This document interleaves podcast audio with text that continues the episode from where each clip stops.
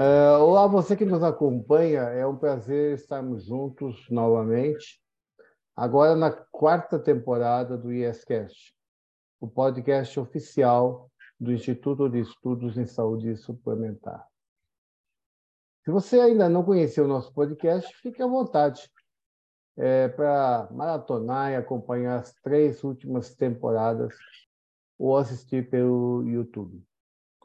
Aqui, nosso propósito é trazer informações que possam ser úteis de forma didática para a compreensão do nosso complexo sistema de saúde suplementar. E nesses podcasts, nós contamos com a ajuda de especialistas para nos ajudar a fornecer informações sobre o sistema. O meu nome é Alberto Ogata, eu sou médico, sou pesquisador associado ao Centro de Estudos de Planejamento e Gestão em Saúde da Escola de Administração da Fundação Getúlio Vargas. E tive a satisfação de participar na organização da publicação que nós vamos comentar. Como eu havia dito, nessa quarta temporada, nós estamos falando do conteúdo do livro Saúde nas Empresas, a promoção de uma ideia sustentável. Trata-se de um do livro mais atual, mais completo, no campo da promoção da saúde no ambiente de trabalho, que a gente tem em língua portuguesa. São mais de 600 páginas, é, escritas por autores é, muito experientes, e que foi lançado recentemente.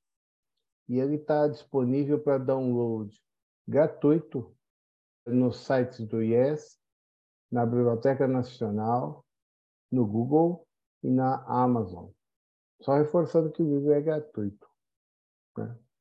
Tem sido muito adotado, muito aplicado, e a gente está muito feliz com a quantidade de downloads de, e o feedback em relação à publicação. É, nessa oportunidade, nós estamos conversando com cada um dos autores da obra que dão detalhes sobre os temas. A coordenação do livro foi muito feliz em ter convidado eh, Paulo Sardinha, presidente da Associação Brasileira de Recursos Humanos, para fazer a apresentação do livro. O, o Paulo, além de executivo e eh, militante na questão de recursos humanos, sempre foi um grande defensor na questão da promoção da saúde, do bem-estar no ambiente de trabalho. Então, eu acho que nada, nada melhor é, que Paulo Sardinha para ter escrito a apresentação desse livro. O, o Paulo, além de presidente atual da ABRH Nacional, ele é membro do Conselho Empresarial de Política Trabalhista Social da Federação das Indústrias do Estado do Rio de Janeiro e é conselheiro da Confederação dos Profissionais de Recursos Humanos de língua portuguesa, que é sediada em Lisboa, Portugal. Bom, Paulo, muito obrigado por estar conosco. É, eu que agradeço o convite. É, vamos conversar um pouquinho, vamos falar aqui da, da saúde, vamos manter a saúde em pauta, né? É, sei que a gente precisa de uma pandemia para isso, né? Manter a saúde, porque nós desejamos preservar a saúde, os ambientes organizacionais e o nosso país como um todo. É isso aí, Paulo. Vamos em frente. É, como eu havia dito, você pessoalmente e a BRH é, tem é, sempre tido colocado na pauta né, a, a questão da saúde como um elemento estratégico em termos de capital humano. E a partir dessa experiência que vocês têm tido, como que as empresas podem trabalhar para, de maneira efetiva, promover a saúde de seus profissionais? Primeiro, vamos, vamos expandir um pouco a atuação do profissional de recursos humanos. É, como presidente da VRH, eu costumo dizer que nós organizamos a atuação do profissional de recursos humanos em seis pilares. Né? É, quais são esses pilares? Educação e saúde, que nos leva ao mundo do trabalho, onde encontramos lideranças que tornam as organizações mais produtivas, e o conjunto de organizações produtivas gera uma competitividade. É, a ideia de que o profissional de recursos humanos olha apenas para o pilar de trabalho é ultrapassado. Nós não podemos imaginar que aquelas pessoas que nós encontramos no nosso dia a dia do trabalho é, não tenham sido influenciadas pela educação e pela saúde. Esses são os dois elementos, entre tantos, mas dois elementos principais, que formam o cidadão, do ponto de vista da educação, né? e a saúde o preserva e ele evolui até chegar no mundo do, do trabalho. Então, a BRH ela vem organizando a sua atuação em torno desses seis pilares. E no que diz respeito à saúde, que é o nosso tema aqui, né? É, a, a, pandemia mostrou a fragilidade e a necessidade de nós repensarmos o que que um profissional de RH, o que que uma empresa deve entender como saúde, é, sendo esse entendimento algo que vai muito além do, do custo de, de um plano que é oferecido. Né? É, então, a, visão sobre, saúde muda de uma maneira, vamos dizer, quase que individualizada e baseada na concessão de um benefício. E quando você pensa na concessão de benefício, você está falando de uma compensação, né? É, e a gente começa a, a, a, pautar a saúde como um elemento fundamental para a produtividade da, das organizações, para a competitividade de, de, de, um país. Isso do ponto de vista empresarial.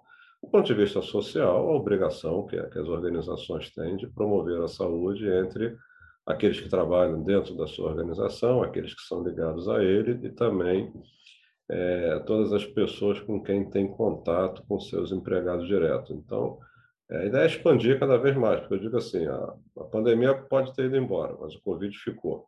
Né? E nós saímos desse período com, eu digo assim, uma mochila de crueldades vividas. Né? É, todos nós passamos, enfrentamos. Não, eu não conheço uma pessoa hoje que não tenha enfrentado ela pessoalmente é, uma situação que abateu profundamente. Então, é, se nós estamos saindo carregando essas crueldades, então a gente não pode deixar de, de, de, de, de, de perder as aprendizagens que nós tivemos aí. É, por esse aspecto, né, eu acho que as organizações, de uma maneira geral, trouxeram mais para o topo da pirâmide a, a preocupação com, com, a saúde. Como eu disse, a saúde deixa de ser é, uma preocupação de custo, é, um commodity de benefício, e passa a ser uma preocupação real do ponto de vista da, da, da gestão. E como é esperado, que a gente começa a observar aquelas empresas que se destacam né, na, na, gestão, na prevenção, no aprimoramento né, do bem-estar do, do, dos empregados, começa a ser bem mais reconhecidas. Você gera um retorno é, muito positivo. Né? Paulo, você já é, mostrou muito bem essa questão do cenário né, e dos desafios, principalmente associados ao, à pandemia, que foram inúmeros, e você falou de maneira muito feliz que ninguém ficou imune a, ao reflexo da, da pandemia. Né? E aí muito se falou, muito se tem falado no impacto na questão da saúde mental. Né? E aí, claro, como se fala muito, surgiram aí é, também inúmeros prestadores, produtos, serviços é, voltados para esse campo. Né? Mas como é, até você ressaltou, e eu queria que você comentasse um pouco, quer dizer, existe aí, não basta só oferecer serviços, né, comprar serviços relacionados a esse tema, mas é, isso passa muito pela organização do trabalho, pela liderança, pela, pela questão uh, da estratégia né? É, e da, da percepção de valor em relação à saúde e o bem-estar. Né? Eu queria saber se é, a área de recursos humanos tem estado cada vez mais atenta a essa abordagem, não só na, na compra de serviços relacionados a essa questão, mas também na mudança de cultura, na questão da, do aprimoramento da organização do trabalho. A gente não pode esperar que as organizações, de uma maneira geral, sejam conhecedoras ou especialistas na questão da saúde. O que a gente espera dessas organizações é que elas cumpram a sua responsabilidade de manter a saúde nas suas organizações. Então, da responsabilidade não, não, não podemos escapar. É, e ela, naturalmente, demanda né, conhecimentos específicos que precisam ser contratados. Então, quando a gente olha que a empresa ela contrata os serviços a partir de uma preocupação genuína, né? a partir é, do ponto de vista de que é responsável por colaborar né? é, sobre, o, sobre esse aspecto, nós começamos a identificar né, uma relação de prosperidade, vamos assim dizer, nos resultados que são obtidos na empresa. Os fornecedores são escolhidos de uma maneira mais criteriosa, porque a gente teve uma proliferação e há de se supor que nessa proliferação temos que separar a qualidade daqueles que trabalham na, na saúde, como em qualquer outra, outra questão. Então, o ponto-chave aí é, é, a empresa, mesmo não sendo especialista, não há por que deva ser, né? ela não se afastar da sua responsabilidade de dizer que, ainda que terceirize ou que demande a contratação de terceiros, o assunto é primário na sua pauta. Né? Esse é o ponto é, principal.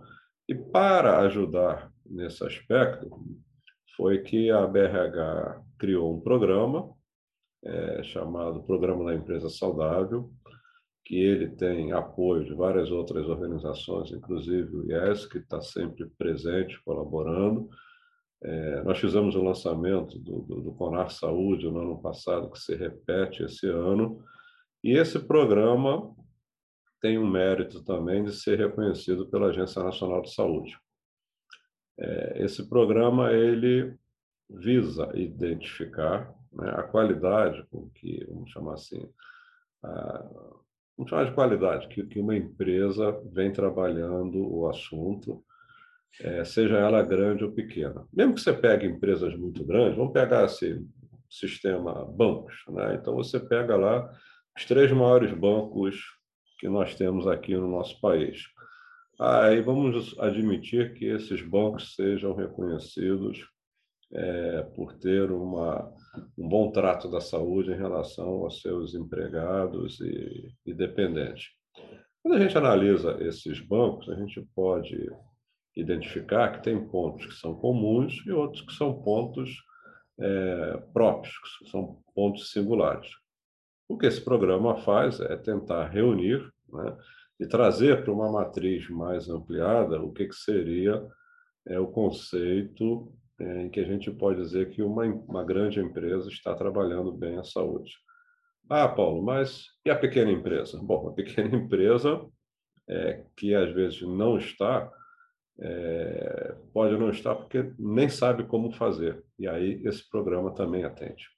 Então, quando a gente reúne, né, é, mesmo que sendo grandes empresas, porque tem mais possibilidade, às vezes tem mais tradição, são empresas mais antigas, estão mais avançadas. Isso é um modelo que, naturalmente, podemos adequar à realidade das pequenas empresas. Então, esse é um programa muito abrangente, que foi lançado com muito sucesso. Nós já atingimos, no ano de 2022, de uma maneira discreta, é, 60 empresas que passaram por esse programa. Essas 60 empresas declararam ter, no total, 220 mil empregados. É, e se a gente pensar que cada empregado tem um dependente, já são 440 mil. Se tem dois dependentes, passamos de meio milhão. Né? Então, o programa, na sua fase inicial de pioneirismo, já saiu um impacto muito positivo e tendo também é, 97% de, de, de aceitação. É, esse programa continuará em 2023. Nós estamos é, iniciando uma turma que já foi fechada com outras 20 empresas em maio e deverá ser aberta uma turma. Essa é uma forma de contribuir, assegurar, de guiar, né? É, é, tanto grandes empresas como médias e pequenas empresas, é, porque nós precisamos também dar a objetividade de o que, que é uma organização que pode e deve ser reconhecida como uma organização que pratica, né? É, é, pratica essa, é, essas ações voltadas para o bem-estar e para a saúde dos seus empregados e dependentes. Né? Sensacional, Paulo. Muito obrigado por ter compartilhado o programa e como é que ele está funcionando. É muito legal, muito interessante. É, é, eu acho que a, é, esse, esse é um caminho no, no sentido de aprendizado, de aperfeiçoamento. E nesse campo, um, um desafio é a busca de indicadores, né? Um tempo atrás, as pessoas ficavam dizendo, não, isso tem que trazer retorno sobre investimento, tem que ter ROI, etc. E depois, com o tempo, as pessoas foram é, descobrindo que, na verdade, a questão não é retorno financeiro, a questão é a geração de valor em cima daquilo que se faz, né? E do, em cima do que você entrega em melhoria, é, performance, produtividade e capital humano, né? E a, que a ver com você, assim, se no programa ou nas empresas você tem identificado é, o uso de algumas métricas, alguns indicadores para monitorar uh, o, o, a evolução desses programas? Uma questão fundamental quando a gente pensa em indicadores, né, é porque com nossos tempos recentes e ainda hoje com o mundo híbrido, né, a gestão ela não pode se apegar apenas à observação do desempenho. Né? Hoje nós temos um grupo muito grande de funcionários que trabalham longe dos olhos né, da hierarquia superior. Então a ideia de gestão ela tem que assimilar profundamente os indicadores baseados em resultados. Né?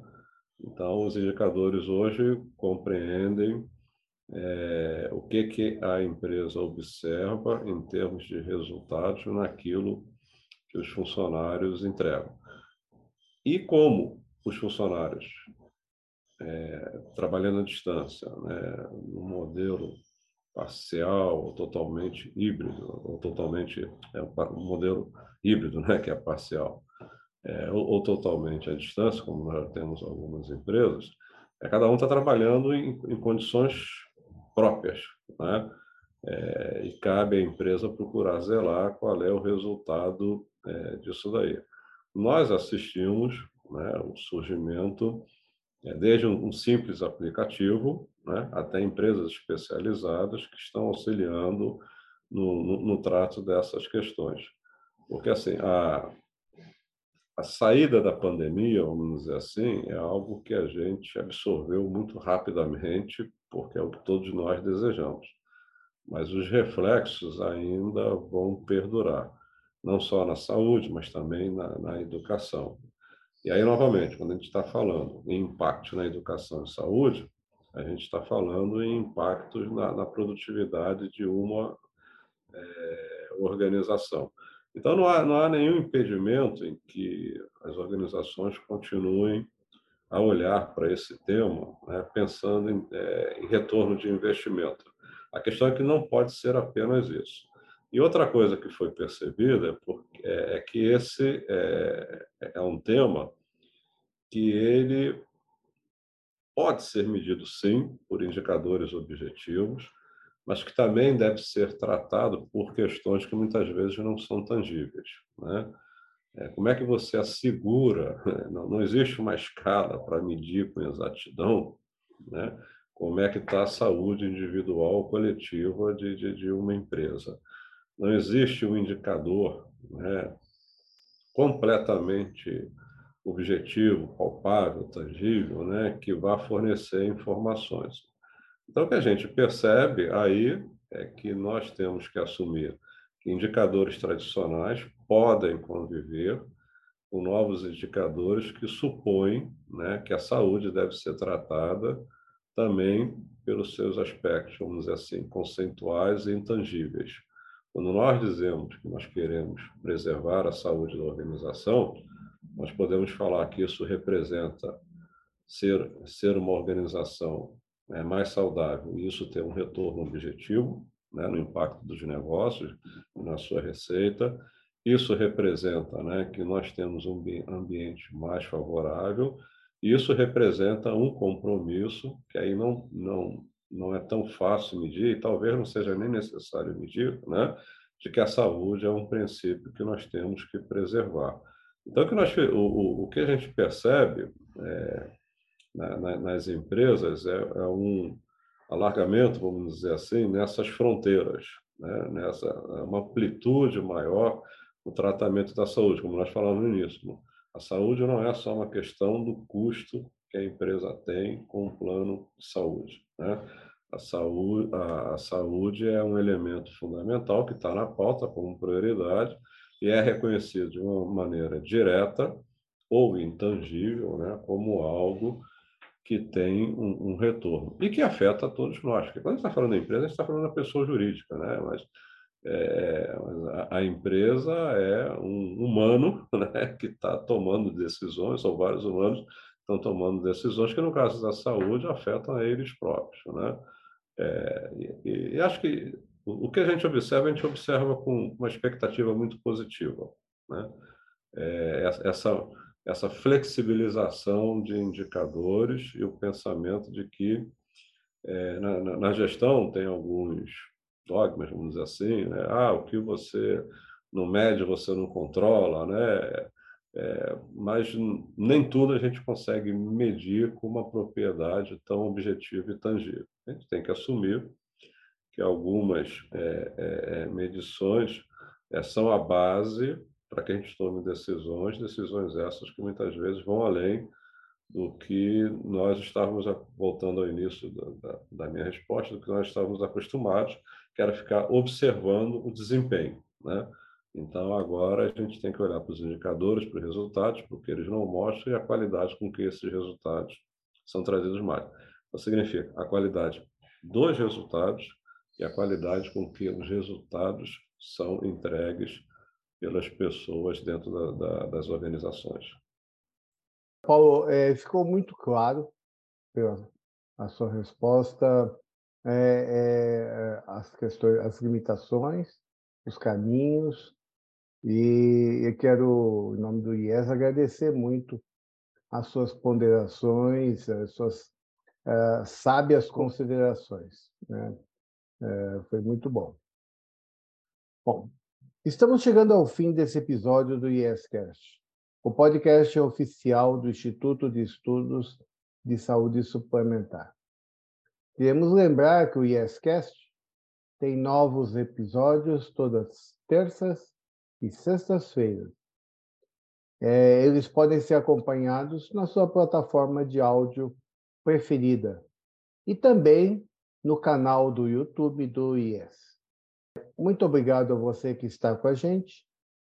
É, de novo, se gostou, deixe o like e compartilhe o conteúdo com os seus contatos.